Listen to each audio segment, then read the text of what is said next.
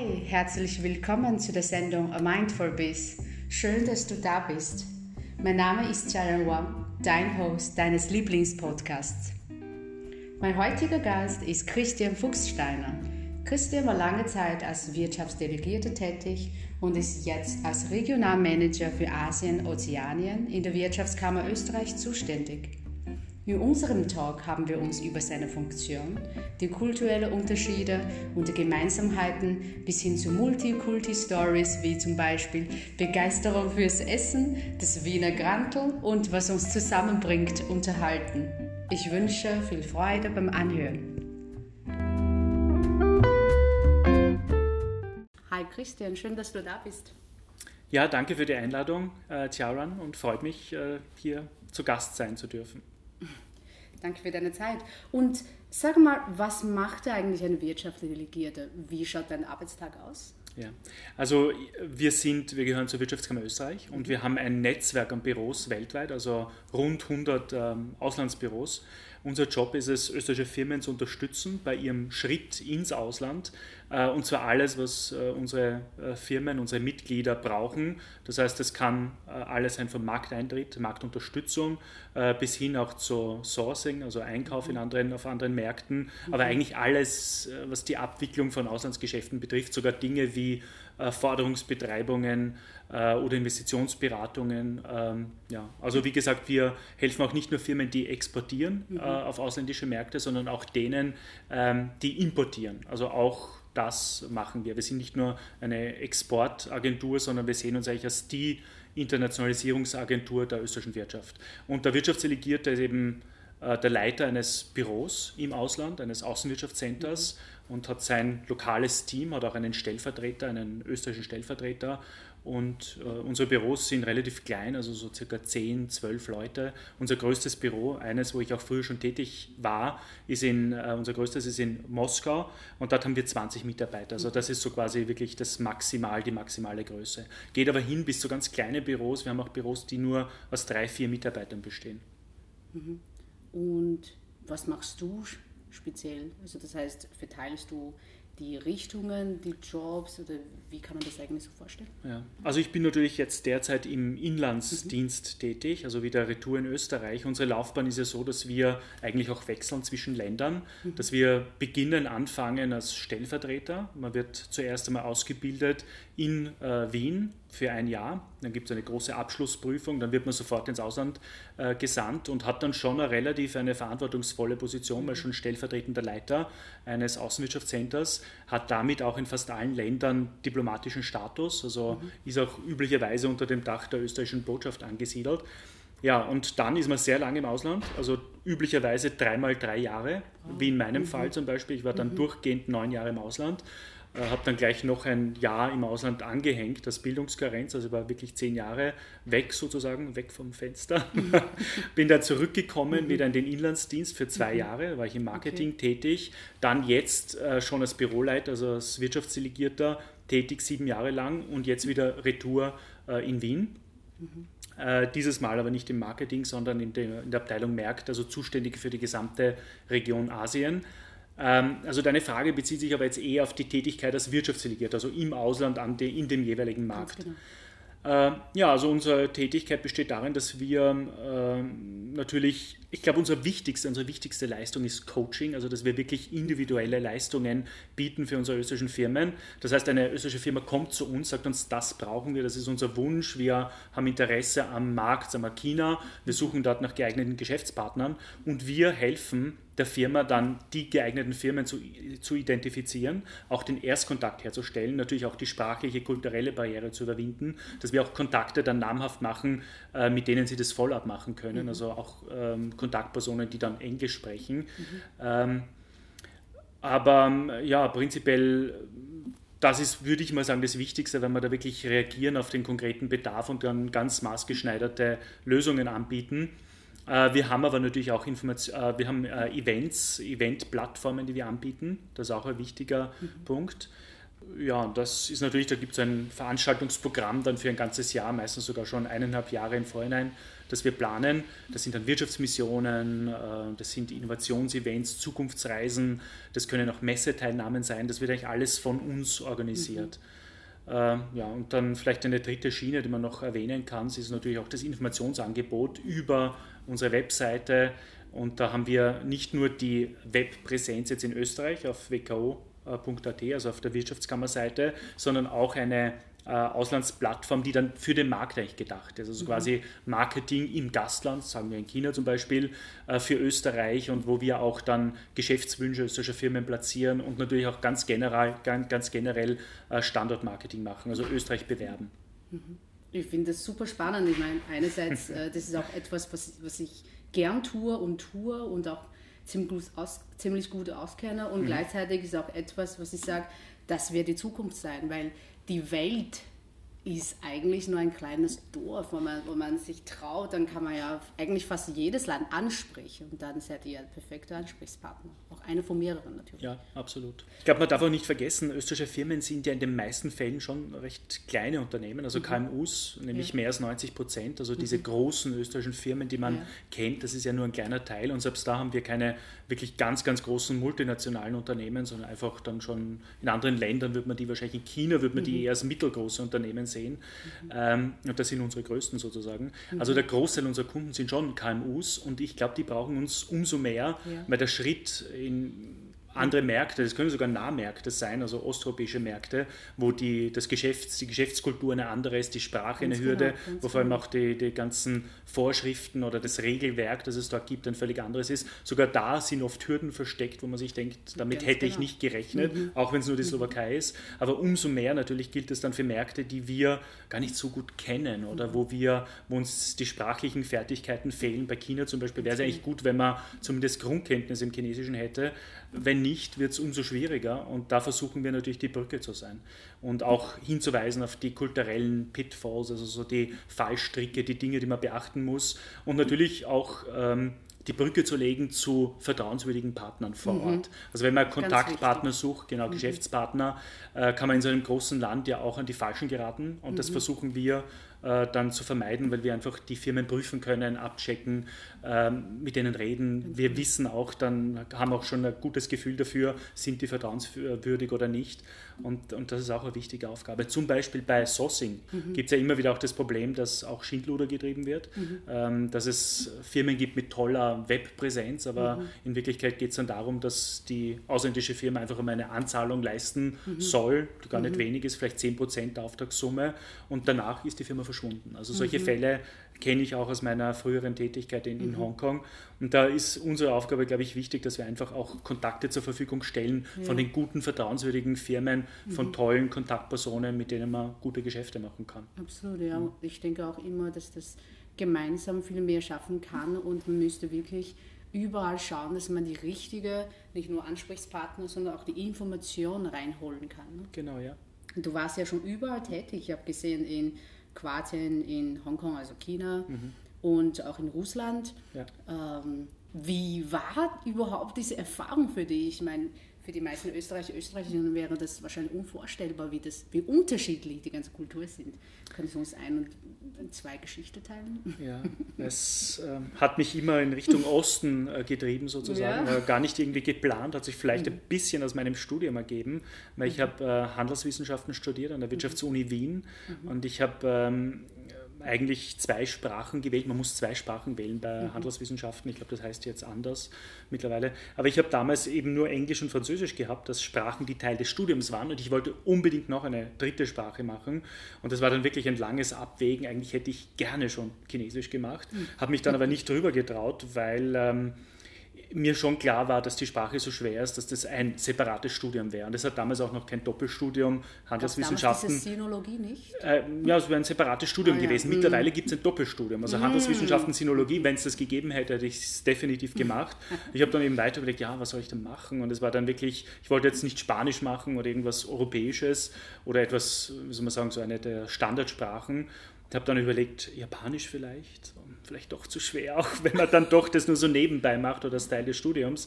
Im Endeffekt bin ich dann bei Russisch gelandet, weil mir gedacht habe, es hat eine gewisse Exotik, aber weniger Exotik. Es, es war sozusagen ein Kompromiss und somit war es dann vielleicht auch schon vorgeebneter Weg Richtung Osteuropa, vielleicht auch deswegen der erste äh, Job in, in Kroatien, also als stellvertretender Wirtschaftsdelegierter.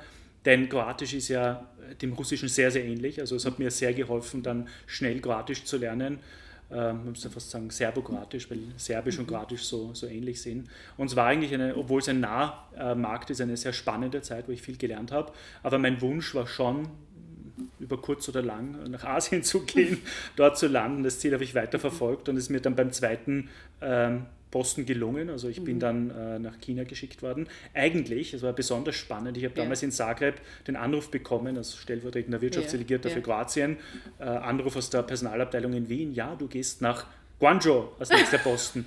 Und ich habe ehrlich gesagt, weil ich habe äh, Guangzhou gekannt als Kanton. Und ich habe ehrlich gesagt nicht genau gewusst, wo liegt das genau. Und ich habe dann um, nachgeschaut und ich habe nur gesagt, ja, super, ich freue mich. Aber dann nachher nachgeschaut, wo liegt das eigentlich. Ja. Habe dann Quanzhou gefunden. Ich glaube, das liegt in Fujian Province. Jedenfalls ja, eine kleinere genau, Stadt im so Landesinneren. Anders, ja. wieso haben wir dort ein Büro? Weil ich, heißt, ich soll das Büro dort aufsperren. Das ist ja wirklich sehr abwegig. Ja. Ich war dann eher erstaunt, bin dann auch später drauf gekommen, okay, doch nicht Quanzhou, sondern Guangzhou ja. äh, nicht Kanton. Und es hat sich aber dann so in die Länge gezogen, mhm. nämlich äh, auch die Frage, die mit äh, Peking, der Regierung in Peking abgeklärt ja. werden musste, mhm. quasi welche Provinzen können wir vom mhm. Kanton, von Guangzhou aus betreuen. Ja. Das hat sich drei Jahre in die Länge gezogen, dass im mhm. Endeffekt ich drei Jahre lang in Hongkong war. Ich bin nur regelmäßig nach Südchina gefahren, war aber, hatte nie die Möglichkeit, dann eigentlich das Büro wirklich de facto aufzusperren. Das hat dann mein Nachfolger gemacht. Und ich parallel dazu habe dann das schon das an. Ich habe nur die Vorbereitungsarbeit geleistet, genau, und bin also, immer hin und ja. her gependelt zwischen ähm, Hongkong und, und Guangzhou. Aber es hat mich dann später schon ein bisschen gestört. Ich habe mir dann gedacht, weil ich habe nicht in der Zeit, wo ich in Hongkong war, habe ich mich schon beworben für Moskau, weil ich mir gedacht habe, ich habe sie auf der Uni gemacht, ich sollte vielleicht doch auch anstreben, den Posting Moskau. Aber dann äh, habe ich den Zuschlag schon bekommen für Moskau und habe mir eigentlich gedacht, ja, ich könnte mich ja jetzt bewerben, ich könnte ja Guangzhou dann eröffnen. Also quasi ja. Hongkong drei Jahre, dann drei Jahre Guangzhou. Ja. Aber es war dann fast schon zu spät und ähm, so gesehen Entscheidung getroffen und somit ist es dann eben von Hongkong direkt nach Moskau gegangen, drei Jahre lang. Ja, und nachdem ich in Hongkong eigentlich sehr schlecht nur Chinesisch gelernt habe mit einem Pekinger Professor, ich bin nicht auf einen grünen Zweig gekommen, muss ich ehrlich gestehen, habe ich dann nach, äh, nach Moskau noch ein Jahr Bildungskarenz eingelegt mhm. und habe dann in Taipei ein Jahr lang äh, Mandarin-Chinesisch gelernt. Also mittlerweile ist es zumindest schon Smalltalk. -fähig. Sehr gut. Also, liebe Zuhörerinnen und Zuhörer, ab jetzt werden wir auf Chinesisch sprechen. Wir schalten dann. das machen wir bei der nächsten Sendung. Ja, das machen wir, Sprache. genau. Also, bleib gespannt, bleib gespannt und stay tuned. Stay tuned. Nächste Folge werden wir alles da auf Chinesisch dann ähm, aufnehmen. Nein, also, das tun wir euch natürlich nicht an. Das kann man laut sagen. Äh, nein, nein, naja, ähm, geplant ist dann tatsächlich eine Expert Talk-Reihe, dass jeder ähm, seine Expertise innerhalb zehn mhm. Minuten mhm. mit einem Schwerpunkt ähm, zusammenfasst oder, oder zeigt. Mhm. Und ähm, vielleicht bei dir, na, lieber Christian, sollen wir das doch auf Chinesisch aufnehmen? Mal schauen. ja, na, super spannend. Also ich finde ich bin ja selbst in China geboren und in Österreich aufgewachsen. Das heißt, mhm. ich sehe ganz klar die Unterschiede mhm. zwischen beiden und ich liebe beides sehr heiß. Also das mhm. heißt, ich kann... Geht mir genauso. Ja, ich kann es überhaupt nicht entscheiden, was besser ist oder wie mhm. man etwas besser machen kann, weil ich jede Kultur so akzeptieren möchte, wie es gerade ist. Mhm. Es gibt immer wieder Kleinigkeiten, die man bessern kann. Und das ist ein Leben lang wahrscheinlich, mhm. ein Leben langes Prozess. Mhm. Aber gleichzeitig finde ich es so spannend, dass das Wiener, das Wien einen Wiener Flair hat mhm. und das Chinesisch anders tickt. Ich mhm. finde, das ist wirklich sehr mhm. besonders und wertvoll. Ja, wir haben ja auch die Möglichkeit, uns das Beste aus zwei Welten herauszupicken. Ganz das genau. ist vielleicht auch der, das Privileg derer, die beide Kulturen kennengelernt haben. Ganz genau. Und gleichzeitig muss ich auch zugestehen, dass das Einstieg in eine fremde Kultur furchtbar ist. Ja. Ähm, aus meiner Erfahrung, ich habe sehr lange gebraucht, um die Wiener Humor zu verstehen. Mhm. Das war für mich absolut nicht leicht zu verstehen, wenn ich lachen soll. Mhm. Und das Gleiche ist möglich, weil es vielleicht auch bei dir passiert, als du frisch, sag ich mal, Chinesisch kennengelernt hast oder in Hongkong mhm. dein ähm, exotisches Leben gestartet hast. Mhm. Ähm, wie Wie war das für dich? Erzähl uns eine, zwei Geschichten. Ach, ich muss sagen, die Exotik hat mir von Anfang an viel Freude bereitet. Also es war ja, schon mein Traum sozusagen, einmal ja. in Asien arbeiten zu können. Ich glaube, ich hatte den Traum schon, als ich 14, 15 war.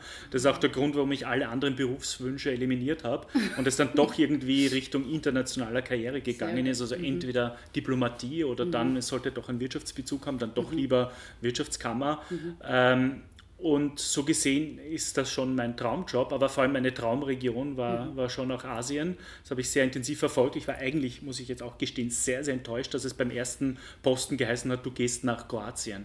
Und habe mir gedacht, was? Ich, deswegen bin ich ja nicht genug. so. Das war furchtbar. Ich war damals tief enttäuscht und da habe mir gedacht, um Gottes Willen, drei Jahre, wie soll ich das ja. aushalten? Aber es war dann eigentlich eine tolle Zeit. Also, ja.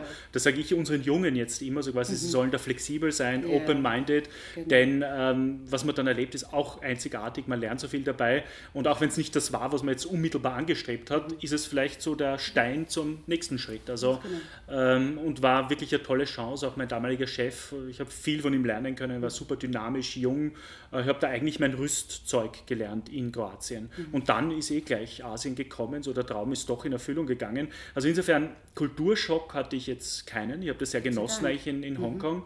Ähm, habe ich schon gefreut auf Guangzhou. Ich habe nur natürlich gelernt dann Dinge, also so manches so manche Denkweisen, asiatische Denkweisen, auch wie man umgeht dann mit Asiaten, auf was man achten muss, genau. was ihnen mhm. wichtig ist, das habe ich schon lernen müssen. Mhm. Ich bin zum Beispiel relativ direkt, gerade raus mhm. und da kann es schon mal passieren, dass man Leute auch verärgert zum Beispiel oder mhm. ihnen irgendwie, oder dass es falsch rüberkommt, dass ich einen mhm. Witz mache und dass das mhm. vielleicht, weil es in einer SMS war, äh, rüberkommt, das wäre es kein Witz oder ist es nicht so aufgefasst worden, dass jemand dann beleidigt ist. Und das habe ich lernen müssen, dann so quasi, wie geht man um, wie gibt man Gesicht, wie äh, muss man sich verhalten in diesem Kultur Kulturraum. Ähm, ich muss aber auch dazu sagen, dass ich jetzt schon finde, es gibt schon Dinge, die, wo ich ähnlich ticke wie, wie Chinesen oder mhm. Asiaten und wo es mir dann gar nicht so schwer gefallen ist, weil mhm. es eigentlich mit meinen eigenen Werten schon übereinstimmt. Mhm. Zum Beispiel die Familienwerte, äh, solche Dinge, so konfuzianische Werte, auch so Respekt vor Älteren, Älteren gegenüber, mhm. eben nicht so nur Jugend verehren, sondern mhm. vielmehr auch äh, den Alten gegenüber ein Verantwortungsgefühl haben, auch so dieses gesellschaftliche Denken, mehr in Gruppen, auch äh, Verantwortung der Gesellschaft gegenüber, nicht so der reine mhm. Individualismus, das entspricht durchaus meinen eigenen Werten. Mhm. Also da habe ich es leicht gehabt, mich in diese Kultur hineinzufühlen sozusagen. Das finde ich wirklich extrem schön. Ähm, auch das mit, mit den gleichen Werten, die einem teilt und so fühlt man sich am besten eigentlich zu Hause. Das, das ja. kann ich eigentlich auch sehr, sehr gut nachvollziehen bei unterschiedlichen Kulturen, ich glaube, ist es auch oft nicht nur die sprachliche Barriere, also mhm. ein neues Land spricht eine andere Sprache, ganz ja. klar. Ähm, auch die Denkweise sind ganz anders mhm. und das ist auch ganz klar. Mhm. Aber oft ist es so, dass wir Menschen natürlich eine, also eine natürliche Abneigung oder ein vielleicht ein vorsichtig vor Fremde so automatisch haben, was mhm. einerseits uns sehr schützt und ganz mhm. andererseits natürlich auch sehr einengt. Mhm. So, wie hast du das überwunden? Bei dir war ja natürlich die Leidenschaft halt vor, vorrangig, mhm. dass du sagst, ich will das, aber für viele ist es vielleicht eher so, hm, ich muss, wie kann ich diese Müssen oder diesen Widerstand irgendwie freundlicher machen? Hast du, hast, hast du einen Tipps für uns? Ich glaube, ich meine, das ist so meine Erfahrung aus, mhm. meiner, äh, aus meinem Job heraus, auch aus der Tätigkeit in so vielen Ländern. Mhm die Menschen ticken ja eigentlich überall gleich und ja, wollen dasselbe. Ja. Und der Mensch an und für sich, äh, die kulturellen äh, Unterschiede sollte man auch nicht überbewerten. Das sind eher so Dinge, die man lernen muss einfach. Das sind halt so Dinge sind auch Äußerlichkeiten bis zu einem gewissen Grad. Ich glaube, man darf auch davon sich nicht abschrecken lassen, sondern einfach mit Freundlichkeit, mit offenem Herzen reingehen oder an Menschen herangehen, auch Freude haben am Umgang mit Menschen. Ich glaube, dann fällt es einem auch gar nicht so schwer, dass man dann die kulturelle Hürde überwindet und natürlich ein bisschen Vorbereitung oder sich einlesen, das kann wirklich nicht schaden. Also ähm, zum Beispiel Beispiel Russland, da hatte ich nicht mehr, ähm, wie soll man sagen, Kulturschock, als ich in Moskau angekommen bin, also viel mehr als bei Asien, mhm. äh, obwohl äh, Russland ja eigentlich eine europäische Kultur ist und es so mhm. viele Gemeinsamkeiten jetzt auf kultureller Ebene gibt.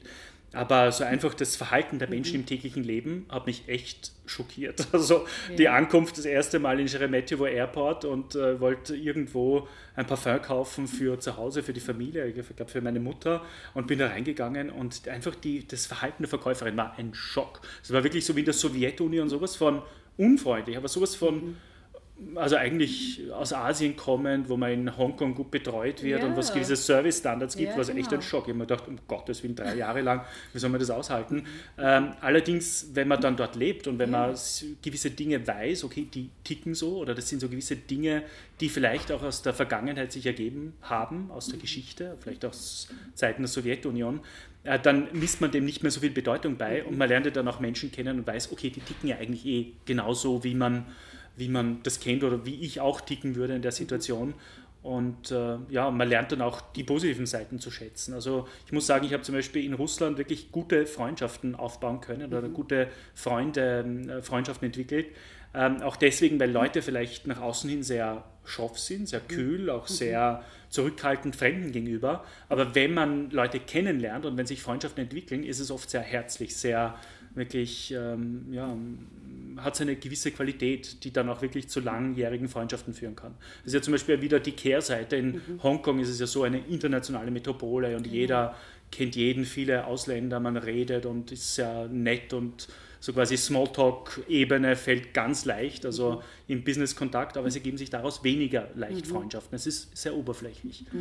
Aber das sind Dinge, mit denen man eben umgehen muss und äh, ja, und versuchen sich, äh, was soll man sagen, das Beste rauszuholen, auch auszurichten auf die konkrete Situation. Ich glaube, das macht unseren Job auch so spannend und so herausfordernd.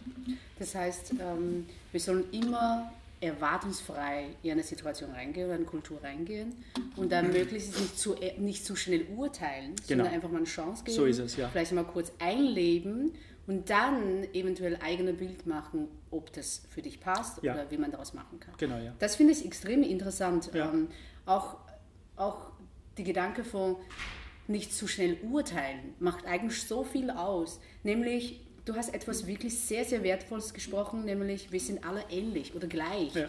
Also in uns suchen wir ähnliche Werte oder suchen wir ähnliche Ziele vielleicht Mhm. oder erfüllen ähnliche Wünsche.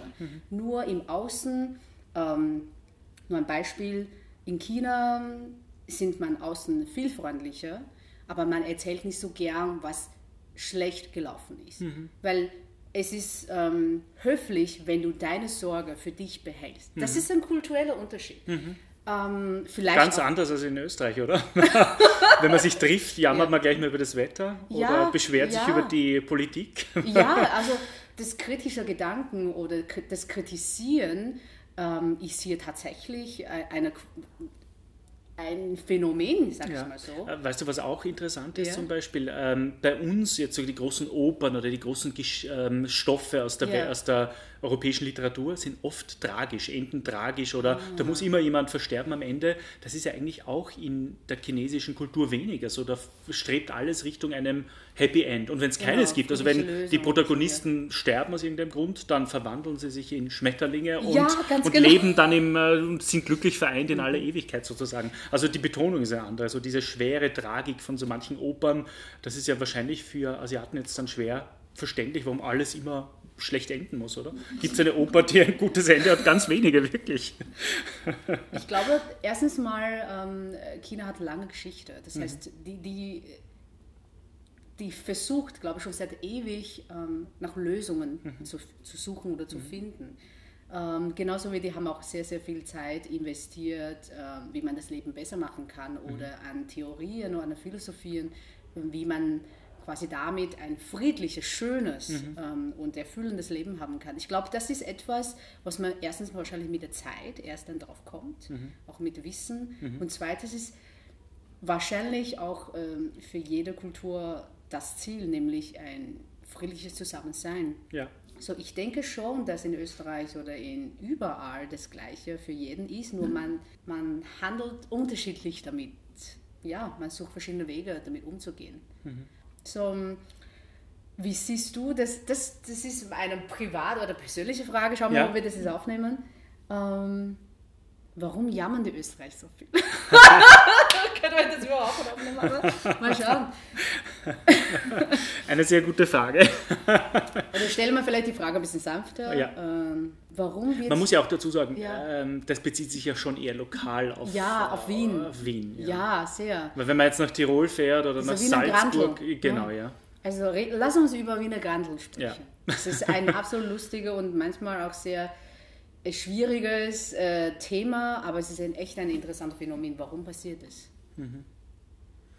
Ja, da muss man vielleicht auch auf die Geschichte verweisen. Wien ist eine mhm. alte Stadt, ähm, auch wahrscheinlich mit vielen Umwälzungen und äh, auch, wie soll man sagen, vielleicht ist das auch die Geisteshaltung oder Stimmung eines in einer Stadt, die früher immerhin eine wichtige europäische Metropole war, von einem Großreich und die dann plötzlich die Hauptstadt von einem Mini-Rumpf ist, sozusagen, das übergeblieben ist, das Überrestel und das eigentlich viel zu groß ist für den Rest des Landes und daraus ergibt sich vielleicht auch eine gewisse Mentalität. Ähm, ich vermute, daran muss es liegen. Also, es ist aber, man muss auch ehrlich sagen, es ist aber auch nicht alles so ernst gemeint. So manches ähm, Granteln oder äh, Jammern ist eher nur eine Form der Kontaktaufnahme. Also genauso wie man woanders eben über Essen redet, weil in Taipei redet man immer nur über Essen, äh, auch wenn Familienmitglieder zusammenkommen. Mich wundert es zum Beispiel auch, äh, dass, dass man dann äh, wenig redet über Politik oder andere Themen, die auch interessant sein könnten, sondern wirklich immer nur Essen. Also wenn man in ähm, diesem Teil der Welt ähm, Smalltalk führt, auf Chinesisch zum Beispiel, muss man vor allem Essensvokabular ah, gut drauf genau, haben. Auch genau richtig. wissen, wie man Essen kommentiert und äh, wie man sagt, das ist QQ und äh, das ist so und so und das muss man alles gut kommentieren, weil darüber wird geredet. Das ist der Smalltalk, 90 Prozent. Der Rest, vielleicht irgendwelche anderen Themen, aber das ist eben nicht so wichtig. Aber es ist auch eine Form der Kontaktaufnahme, wie man einen Kontakt herstellt, wie man miteinander in Verbindung tritt, ob es jetzt das Wetter ist, ob es die Politik ist, ist eigentlich wurscht. Also so gesehen, die Menschen ticken eh überall gleich. Der Rest sind eher so Kodizes, kulturelle Kodizes, deren wir uns bedienen und die natürlich schon mit unserer Geschichte zu tun haben. Du hast gesagt, dass in China sehr oft über Essen gesprochen wird. Mhm. Das finde ich auch extrem interessant. Ähm, das können wir beide wahrscheinlich extrem gut empfinden ja. oder vorstellen, ist, weil wir die Kultur sehr gut kennen. Mhm. Man wird dort nämlich nicht mit Wie geht es dir begrüßt, sondern nicht mal. Ja, hast du gegessen. das ist wirklich so. Es ist weiterhin wahr und es wird auch ungeachtet auf ähm, Tageszeit äh, einfach immer gefragt, hast du gegessen? Sehr sympathisch eigentlich, oder? Sehr sympathisch. hast du gegessen? Was hast du gegessen? Ja. Hast gut gegessen? Ja. So, die kommen so. Ich muss ehrlich sagen, ja. äh, ich bediene mich sogar auch manchmal dieses, also dieses, äh, wie soll man sagen, dieses kulturellen Konzepts, weil mhm. ich kann mich erinnern, dass es einmal bei uns eine kleine Diskussion am weihnachtlichen Festtisch gegeben hat und ähm, wo eben dann ein Familienmitglied über Politik diskutieren wollte, mhm. irgendwas sehr Kontroverses. Und ich wollte über das Thema, ich wollte eigentlich dieses Thema vermeiden. Ich habe gesagt, mhm. das passt nicht zu Weihnachten, passt auch nicht zum Familientisch. Und was ich gemacht habe, war über begonnen, ich habe begonnen, mit den anderen über Essen zu reden, den Braten zu diskutieren und was wir essen, trinken und habe das Thema geschickt äh, auf eine neue Spur umgeleitet. Und somit war das ein harmonischer, doch ein harmonisches Weihnachtsfest. Und wir haben nicht unterschiedliche politische, politische Ansichten ausgetauscht, die vielleicht bei einem Familienzusammen bei einer Familienzusammenkunft zu Weihnachten einfach fehl am Platz wären. Ja, absolut. Ja. ja. Ich bin, äh das würde man zum Beispiel in China oder in Asien nie machen, oder? Wenn die Familie zusammenkommt um den runden Tisch, dass man dann über Politik redet, das interessiert doch niemand. Da redet man über das Essen.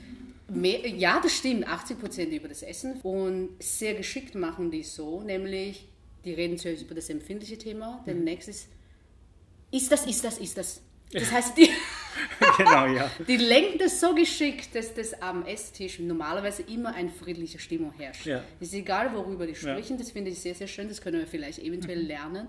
Und woanders einsetzen, nämlich, wie können wir eigentlich mit dem empfindlichen Thema umgehen? Wie können wir gezielt kurz einsetzen, verpackt vielleicht mit freundlichen genau, Übergängen. ich finde genau. das sehr, sehr charmant und vielleicht diplomatisch gesehen auch sehr geschickt. Ja, ähm, schwierige Thema besser ansprechen. Mhm. Ähm, wie siehst du die Post-Corona-Zeit? Ja, ich meine, wir sind ja noch nicht in der Post-Corona-Zeit, wir sind eigentlich noch mitten in der Corona-Zeit. Ja. Ähm, ja. Ich glaube, das Gefährliche natürlich an der jetzigen Situation ist ja auch die Gespaltenheit der Gesellschaft, so dass, mhm. dass es unterschiedliche Lager gibt. Gerade jetzt sind wir mitten in der dritten Welle mhm. in Wien und da gibt es Leute, die sagen, das gibt es gar nicht, den Virus gibt es gar nicht. Mhm. Äh, andere wiederum, die sich Sorgen machen und die auch äh, ständig testen gehen. Wien hat ja eigentlich eine sehr hohe Testrate. Das Problem ist aber, dass manche eben jeden zweiten Tag testen gehen und andere gar nicht.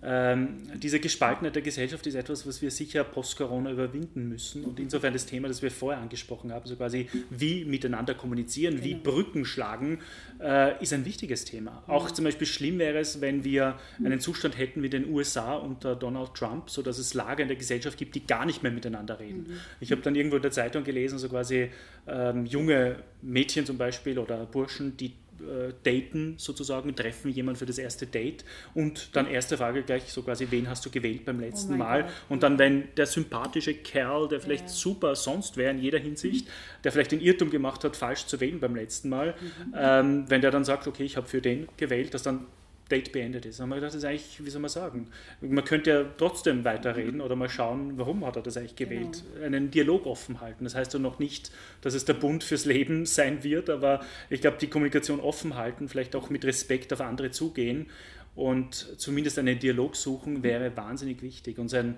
aufgepauschtes politisches Klima, wo, wo Lager einander gegenüberstehen, die gar nicht mehr miteinander reden, das ist wirklich schlecht für eine gesamte Gesellschaft. Das zu überwinden post-Corona ist vielleicht unsere größte Herausforderung. Wie können, das, wie können wir das konkret machen? Wäre ein Workshop wichtig? Wäre eine Reihe von Events diesbezüglich wertvoll? Oder sollen wir anfangen von uns aus ähm, immer mit Bedacht sprechen? Wie, mhm ja. Ich glaube, jeder Einzelne muss an sich arbeiten, mhm. weil natürlich diese Tendenz oder diese, wie soll man sagen, diesen, diesen Reflex kennen wir alle, dass wir jemanden kennenlernen und denken, um Gottes Willen, also wenn der diese Ansichten hat, dann will ich ja gar nicht einmal mit dem in Berührung mhm. kommen. Da vielleicht ein bisschen mehr ähm, open-minded sein oder vielleicht zumindest äh, jemanden to give the benefit of doubt, also jemanden zumindest, äh, wie soll man sagen, so viel Respekt entgegenbringen, mhm. dass, ich, dass ich mir das mal zumindest anhöre. Mhm. Dass ich vielleicht auch zumindest so viel Respekt zeige, dass ein Dialog möglich ist. Das heißt ja nicht, dass eine Freundschaft möglich wäre. Mhm. Ich glaube, da muss jeder an sich arbeiten. All die anderen angesprochenen Dinge sind wahrscheinlich auch wichtig, dass eine Gesellschaft in Summe sich überlegt, was können wir machen generell, wo kann man ansetzen, wie kann man äh, in der Gesellschaft Themen auch einsickern lassen oder behandeln, ob das jetzt durch Kurse ist, ob das durch Medienarbeit wäre, Öffentlichkeitsarbeit. Ähm, ich glaube, das macht man vielleicht bei uns etwas zu wenig, kommt mir vor. Ich habe nämlich schon auch erlebt, dass äh, ähm, speziell bezüglich Corona wurde die Öffentlichkeitsarbeit viel mehr betont auch. Also ich habe das erste oder fast oder zumindest das erste halbe Jahr unter Corona in Taipei verbracht. Und da ist schon irgendwie versucht worden, einen Konsens, einen Konsens zu schaffen, viel mit Öffentlichkeitsarbeit, ähm, den Menschen auch gewisse Messages mitzugeben und sehr, sehr positiv. Also nicht so mit nur Angst machen mhm. oder so, weil Angst erzeugt ja meistens auch genau Abwehrhaltung, ja. auch Aggressionen, sondern mhm. eher sehr positiv. So, mhm. wir sind alle im selben Boot und das ist ganz eine starke Betonung ja. gewesen und es ist wirklich gelungen, die gesamte Bevölkerung mitzunehmen. Mhm. Und wenn man die gesamte Bevölkerung mit an Bord ist, dann kann man auch wirklich Maßnahmen setzen, die zu, die zu konkreten Zielen, Ergebnissen führen. Das mhm. ist bei uns jetzt wirklich schon so, dass man wahrscheinlich kaum mehr gewisse Leute mit an Bord holen kann. Wir mhm. sind natürlich jetzt auch nach einem wirklich schwierigen Jahr Corona, die Lage ist nicht einfach, aber das muss etwas sein, wo wir uns Gedanken machen müssen, wie machen wir es zumindest das nächste Mal besser. Ja, ja. Ich finde das extrem wichtig, weil ich erstens mal in meinem Herz zwei verschiedene Mentalitäten trage mhm. und zweitens natürlich auch die Konflikte sehe. Also mhm. ich merke das sozusagen am Leib und Seele und ähm, ich versuche seit sehr langer Zeit diese Vermittlungsarbeit zu machen mhm. äh, und finde, diese Arbeit ist, ist wichtiger denn je, denn mhm. doch ist es nicht leicht, das Ganze zu vermitteln, nämlich ähm, hinhören müssen wir erst lernen anscheinend mhm. oder zuhören müssen mhm. wir eigentlich gelernt werden. Mhm.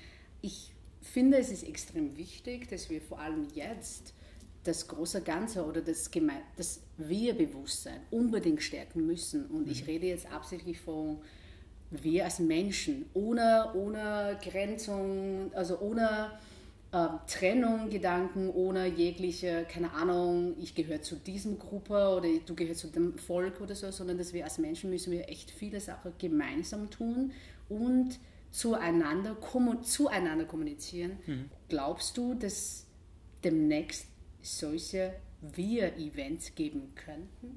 Nein, das ist eine schwierige Frage. Ja. Insofern, dass es ja auch so ein Blick in die Zukunft ist, eine Zukunft, genau. die noch nicht eingetreten ist. Ich glaube auf alle Fälle, dass ähm, nach der Corona-Krise die Leute sicher noch manches aufarbeiten werden müssen mhm. und man sicher sich auch Gedanken macht, ja, wie kann man manches besser machen, was müssen wir besser machen. Also so ein Soul-Searching genau. wird sicher stattfinden, das glaube ich schon. Also zumindest viele Menschen, in vielen Menschen wird es stattfinden, auch in vielen Organisationen, in vielen Unternehmen. Mhm.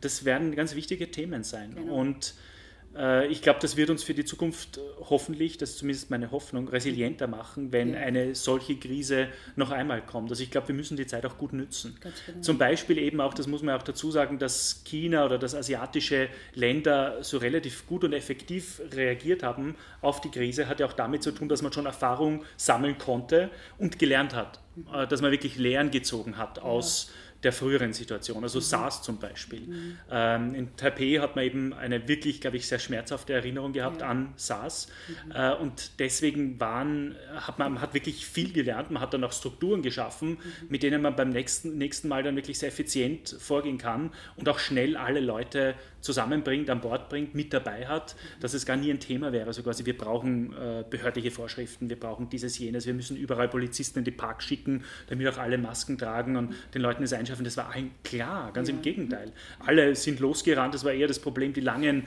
Schlangen vor Apotheken, dass man noch Masken bekommt, die rationiert sind, eher das Thema. Also eher, dass man dann schnell alle Leute auch versorgen muss gar nicht so sehr das Thema, dass man die Leute erst an Bord holen muss oder ihnen erklären muss, warum musst du eine Maske tragen. Ich glaube, wir müssen da schon ähm, das jetzt als Chance sehen, dass wir dazulernen und uns vor allem vorbereiten. Also gute Vorbereitung nach einem so relativ dramatischen Erlebnis, wie das die aktuelle ähm, Pandemie war.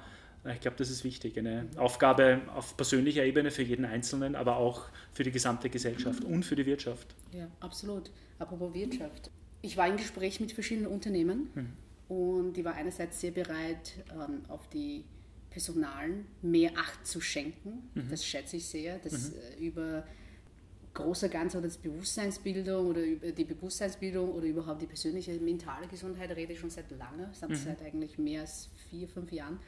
Am Anfang war das extrem unmöglich für viele Unternehmer, also wortwörtlich gesagt, unmöglich, wir haben nicht so viel Geld für das, beziehungsweise das macht die Krankenkasse. Mhm. Nein, wir wollen nicht, dass die zuerst krank werden, dann kümmern wir uns drum, sondern wir sollen vorher schauen, dass es denen gut geht. Mhm. So, dann kommen natürlich immer wieder die Fragen wie, ah, die müssen ja nur das machen, was gesagt wurde, beziehungsweise die haben ja so einen kleinen freien Raum und dürfen sie eh so quasi machen, was sie wollen.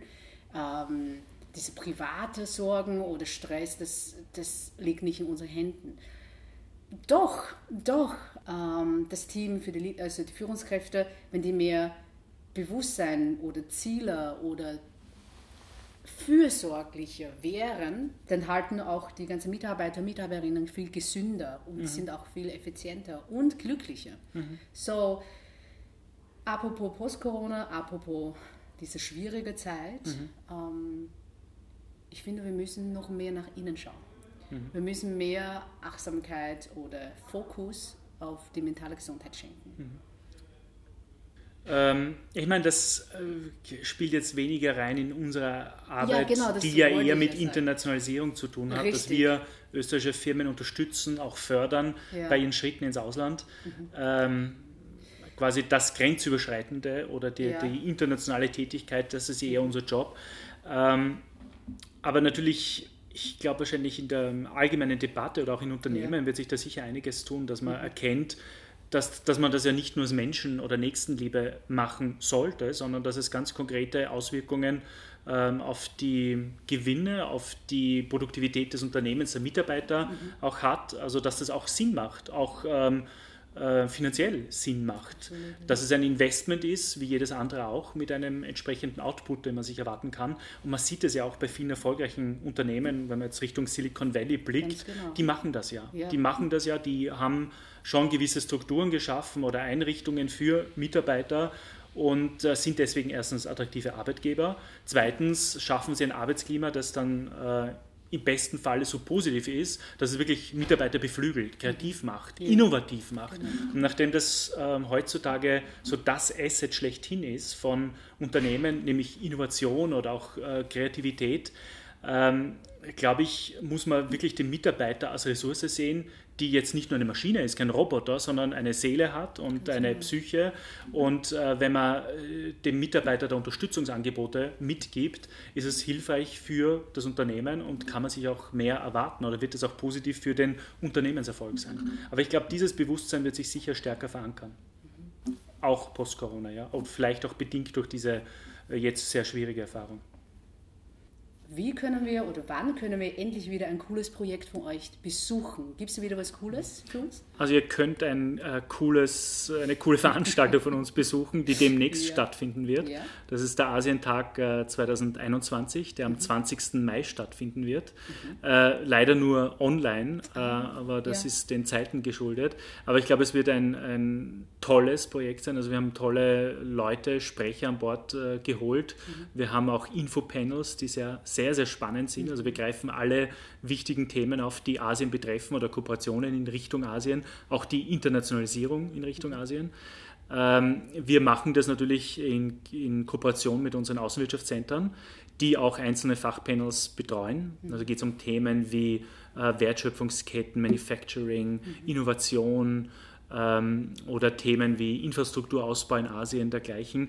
Aber es ist nicht nur das Fachprogramm sehr interessant, sondern man kann auch sich registrieren auf unserer Seite. Wir haben so eine B2Match-Veranstaltungsseite und man kann dann, wenn man registriert ist, nicht nur jetzt mit unseren Wirtschaftsdelegierten oder den Experten der Büros in den einzelnen asiatischen Ländern Gespräche führen oder Termine um Termine anfragen, die dann online abgewickelt werden, sondern man kann auch selbst mit anderen Teilnehmern, es ist eine Großveranstaltung, mhm. äh, sich kurz schließen, also auch mit anderen Firmen oder mit ähm, äh, asiatischen Botschaften hier in Österreich äh, Kontakt aufnehmen. Ich glaube, es ist einfach eine tolle Networking-Plattform, ähm, die wir anbieten und äh, die auch technisch, glaube ich, sehr, sehr gut aufgesetzt wird. Wir arbeiten sehr hart daran derzeit. Das beschäftigt uns jetzt sehr intensiv.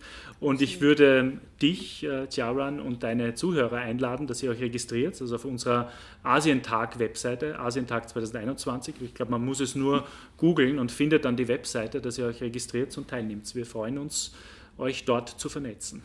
Ja, vielen herzlichen Dank für die Einladung und ich werde mich jedenfalls dort anmelden und äh, liebe Zuhörerinnen, liebe Zuhörer, und es wäre schön, wenn ihr auch dabei seid. Unten werde ich dann natürlich noch einmal die Website einfügen. Und lieber Christian, danke dir für deine Zeit. Das war ein ausgezeichnet interessantes Gespräch. Danke dir. Vielen Dank, es hat mich auch sehr gefreut.